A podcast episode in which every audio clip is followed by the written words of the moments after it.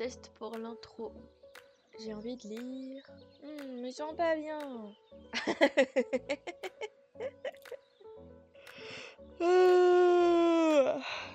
attends, attends, il faut que je te raconte. Non, mais je suis pas sûre. non, c'est vrai? Attends, attends, attends, il faut que je te raconte le dernier bouquin que j'ai lu. Oui C'est bon, je suis bien en place dans tes oreilles? J'ai envie de te raconter des trucs. Aloha, bienvenue dans cette nouvelle chronique du dimanche. Aujourd'hui, je vais te parler d'un roman qui s'intitule Qui t'a tué, autant le faire dans l'ordre par Virginie Lloyd. Merci beaucoup à toi pour ta confiance pour ce service presse. Et maintenant, place à mon retour de lecture. Ce roman nous raconte l'histoire de Lily, qui est donc l'héroïne principale. C'est un personnage complètement déjanté dans sa manière d'être et dans, même dans son évolution au cours de l'histoire. Faut savoir que ses principales passions sont les post-it, la vengeance et la justice. Tu mélanges un peu tout ça et en fait, elle devient une tueuse.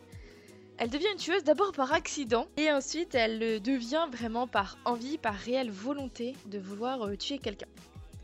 J'ai beaucoup aimé ce côté anticriminel. On découvre avec euh, Lily.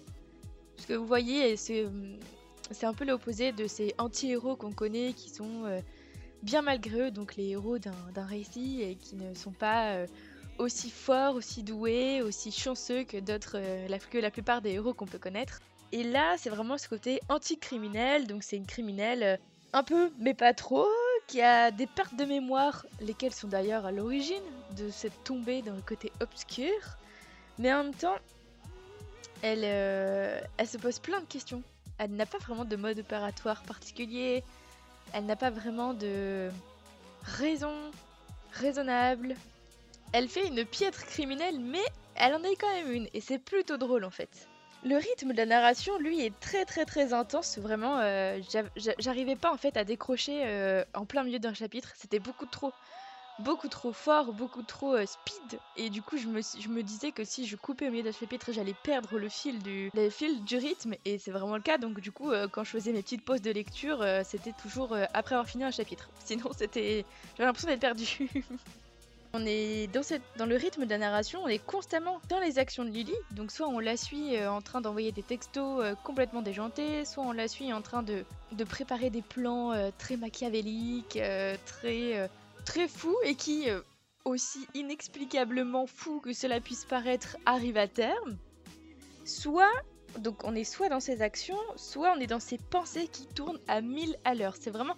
Ce roman, en fait, j'ai l'impression qu'on le vit vraiment à travers le regard de Lily. C'est euh, Lily qui est ce personnage complètement déjanté, complètement fou. Là, le rythme de l'écrit, du récit, est à son image en fait. C'est vraiment, on a l'impression que c'est elle qui a écrit ce propre roman et qui nous raconte son histoire de, non-criminel euh, qui ne s'assume pas mais qui en est une quand même.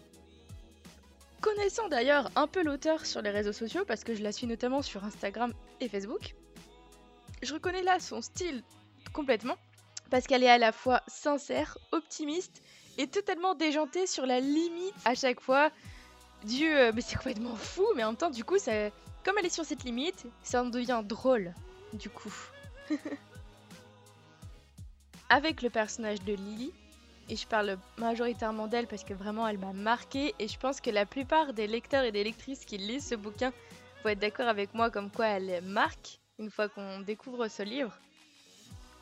Et eh bien dans ce roman, grâce à Lily, on a même l'impression que le meurtre c'est quelque chose de normal, de banal, c'est Ok, bon, qui est-ce qu'on va tuer aujourd'hui? C'est sur la même intonation que euh, quel légume allons-nous acheter aujourd'hui euh, Qu'est-ce qu'on va manger ce soir, quoi?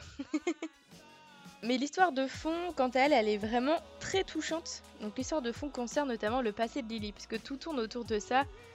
Comme je te l'ai expliqué un peu plus tôt, si elle est tombée dans ce côté criminalité, c'est dû à ses pertes de mémoire. Enfin, oui, non, c'est pas que dû à ça, mais ça en fait partie, disons. Et elle oublie notamment euh, son passé, son présent proche, mais surtout pas son passé justement. Et son passé a une forte influence sur elle en fait, même encore euh, au présent du récit. Et lorsqu'on apprend à connaître son passé, c'est obligé que ça nous touche dans la manière dont c'est raconté parce que Son passé ne nous est pas dévoilé tout d'un bloc et on comprend pourquoi elle est devenue telle qu'elle est aujourd'hui, donc euh, à ce point déjantée, à ce point carré dans son métier, etc. quoi. Non, non, là, son passé, il nous est vraiment dilué petit à petit et on apprend euh, l'intégralité de ce qui s'est passé vraiment qu'à la fin. C'est un très bon moyen de nous faire tenir jusqu'à la fin du, du roman d'ailleurs. son histoire, l'histoire de Lily, est vraiment très touchante.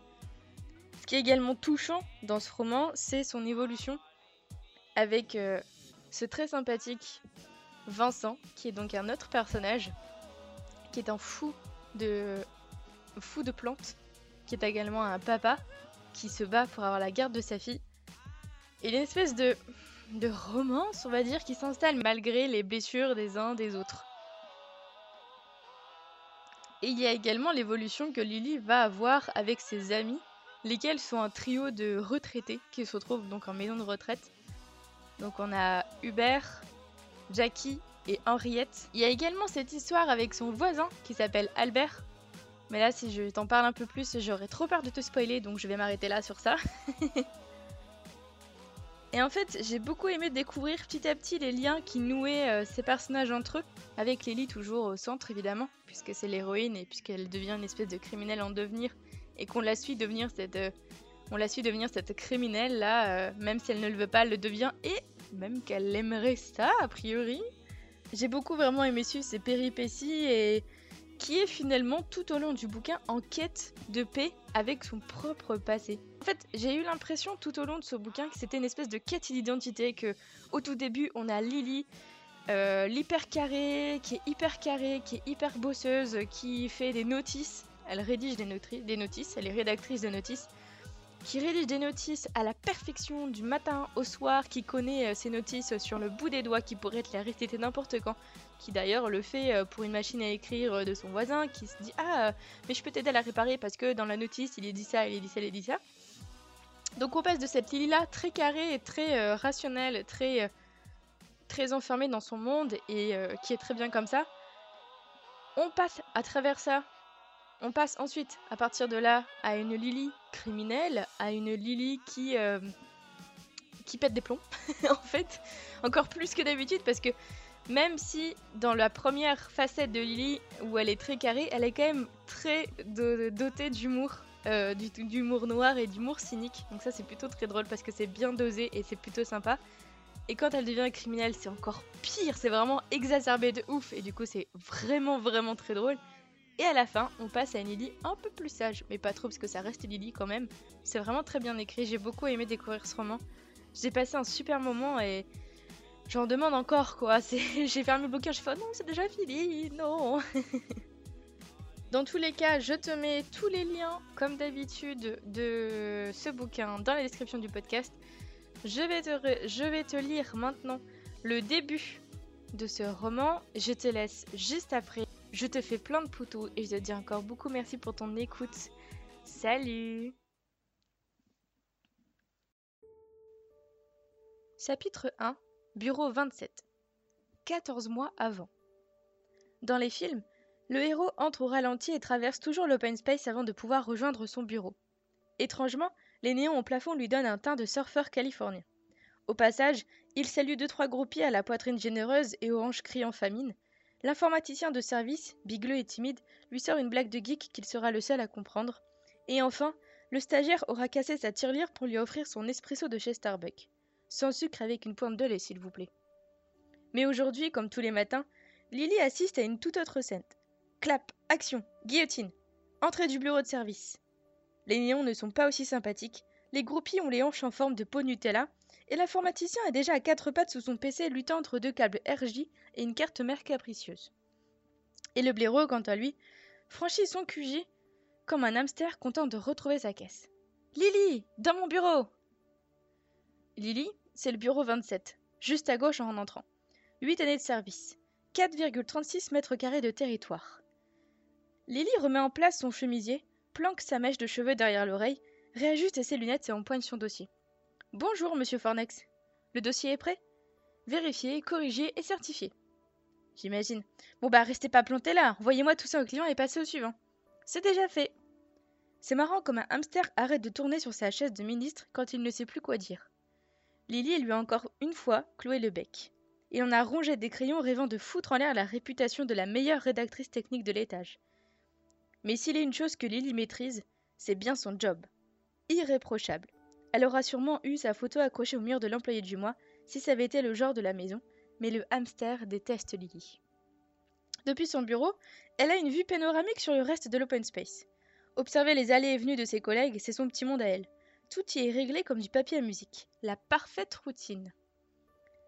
Putain de machine C'est pas vrai, mon rapport Bourrage papier. À l'autre bout de l'office, Lily assiste au combat entre un de ses collaborateurs et le photocopieur. Scène d'horreur. 6 heures de travail haché sur 80 grammes de papier recyclé. Le hamster de service sort de sa caisse, sourire au coin. Y a un problème, Martin? Martin, c'est un rédacteur technique, comme Lily. Trois ans d'ancienneté, autant dire pas encore vacciné contre les rongeurs. Euh, oui, enfin non, non, je vais arranger ça. C'est juste un bourrage papier, le genre de truc qui arrive. Une heure plus tard, Martin 0, photocopieur 1. Combat par chaos. La fin est inévitable. Lily avait pourtant signalé les anomalies plusieurs fois, mais les responsables budget n'avaient pas jugé utile de remplacer l'appareil. Monsieur Fornex, excusez-moi de vous déranger, mais je crains de ne pas pouvoir imprimer mon dernier rapport. Je vais aller à l'étage des commerciaux pour le faire. Fornex, le hamster, comprend qu'il a une occasion unique de s'en prendre à Lily. Laissez tomber, Martin, ça fait une heure que je vous vois battre avec ce photocopieur. Spectacle tout à fait sympathique au passage. Enfin bref, retournez bosser, je vais arranger ça. Embrouillant vu. Oh oh. Et Lily, récupérez le dossier de Martin sur votre clé et filez faire des photocopies chez les commerciaux. La guillotine association en bois de hêtre est en promotion en ce moment Carrefour. Sa lame en inox trempé et cranté permet de découper de fines tranches sans se blesser. Lily serait ravie de vérifier la notice, ça fonctionne peut-être sur les hamsters. Elle télécharge le dossier de Martin sur sa clé USB, croque un tic-tac monte glacial et s'avance vers l'escalier sous les encouragements de Martin les sourires narquois du hamster. 26 marches plus bas, le chaos. Elle déteste cet endroit et Fornex le sait très bien. Elle pousse la porte et avance son pied droit, toujours le droit. Au sol, la moquette usée jusqu'à la moelle semble crier à l'aide sous le pas prudent de Lily. Par terre, des câbles, des bouts de papier abandonnés près des corbeilles blindées. Sur les murs, des feuilles à quatre se partagent la même punaise. Le tic-tac couvre à peine l'odeur des VRP en sueur. Plus que 18 mètres avant le photocopieur. Elle emprunterait volontiers une trottinette posée là devant un bureau pour foncer vers l'imprimante et alléger sa souffrance. Mais elle se souvient de cette étude du clinical pédiatrique qui précise que la trottinette causerait 74% des plaies, fractures et commotions chez l'enfant. Et 100% de honte chez l'adulte. Plus que 8 mètres. 3 mètres. Ouf. Clé insérée, touche enfoncée, papier imprimé. Ce n'était pas si difficile que ça. Un post-it au sol. Aïe. Couleur jaune, classique. C'est plus fort qu'elle. Dès qu'elle en voit un par terre, il faut qu'elle le ramasse. Elle entend le cri désespéré de ce bout de papier abandonné et se doit de retrouver son maître. Elle le saisit dans sa main, le caresse, le tourne dans tous les sens, observe attentivement l'écriture et le respire discrètement. Cosinus tangente, cosinus tangente. Lily scanne les lieux. Elle s'approche d'un bureau où un cravaté bataille avec un prospect au téléphone. Il remarque alors sa présence. Un instant, s'il vous plaît, monsieur. Je vous reprends tout de suite. Je peux vous aider? Oui, désolé de vous déranger, mais je crois que ce post-it vous appartient. Pardon? Oui, oui, j'ai pu remarquer l'écriture très appuyée, ce qui révèle un caractère plutôt déterminé. Et en plus, c'est celle d'un gaucher. Ensuite, la trace de semelle sur le bord indique qu'il ne s'agit pas d'une femme. Ici, les femmes portent des talons. Et enfin, l'odeur du parfum et des cigarettes électroniques à la mûre me fait penser que vous êtes l'heureux propriétaire de ce post-it. Je me trompe? Eh, mais dites-moi, vous ne seriez pas Lily Brooks par hasard? Vous devriez faire davantage attention à vos notes un peu plus organisé, vous pourriez montrer votre chiffre d'affaires de 8%. Enfin, ce n'est pas moi qui le dis, c'est une étude. Mais oui, c'est bien vous, Miss Notice C'est pas des cracks alors? Lily pose le post-it sur le bureau et s'empresse de quitter l'open space. 26 marches plus haut, elle retrouve son QG, son bureau, son PC, sa boîte à crayons, sa pile de dossiers et ses post-it. Les jaunes pour les tâches courantes, vert bouteille pour les mails et rouge pour les urgences.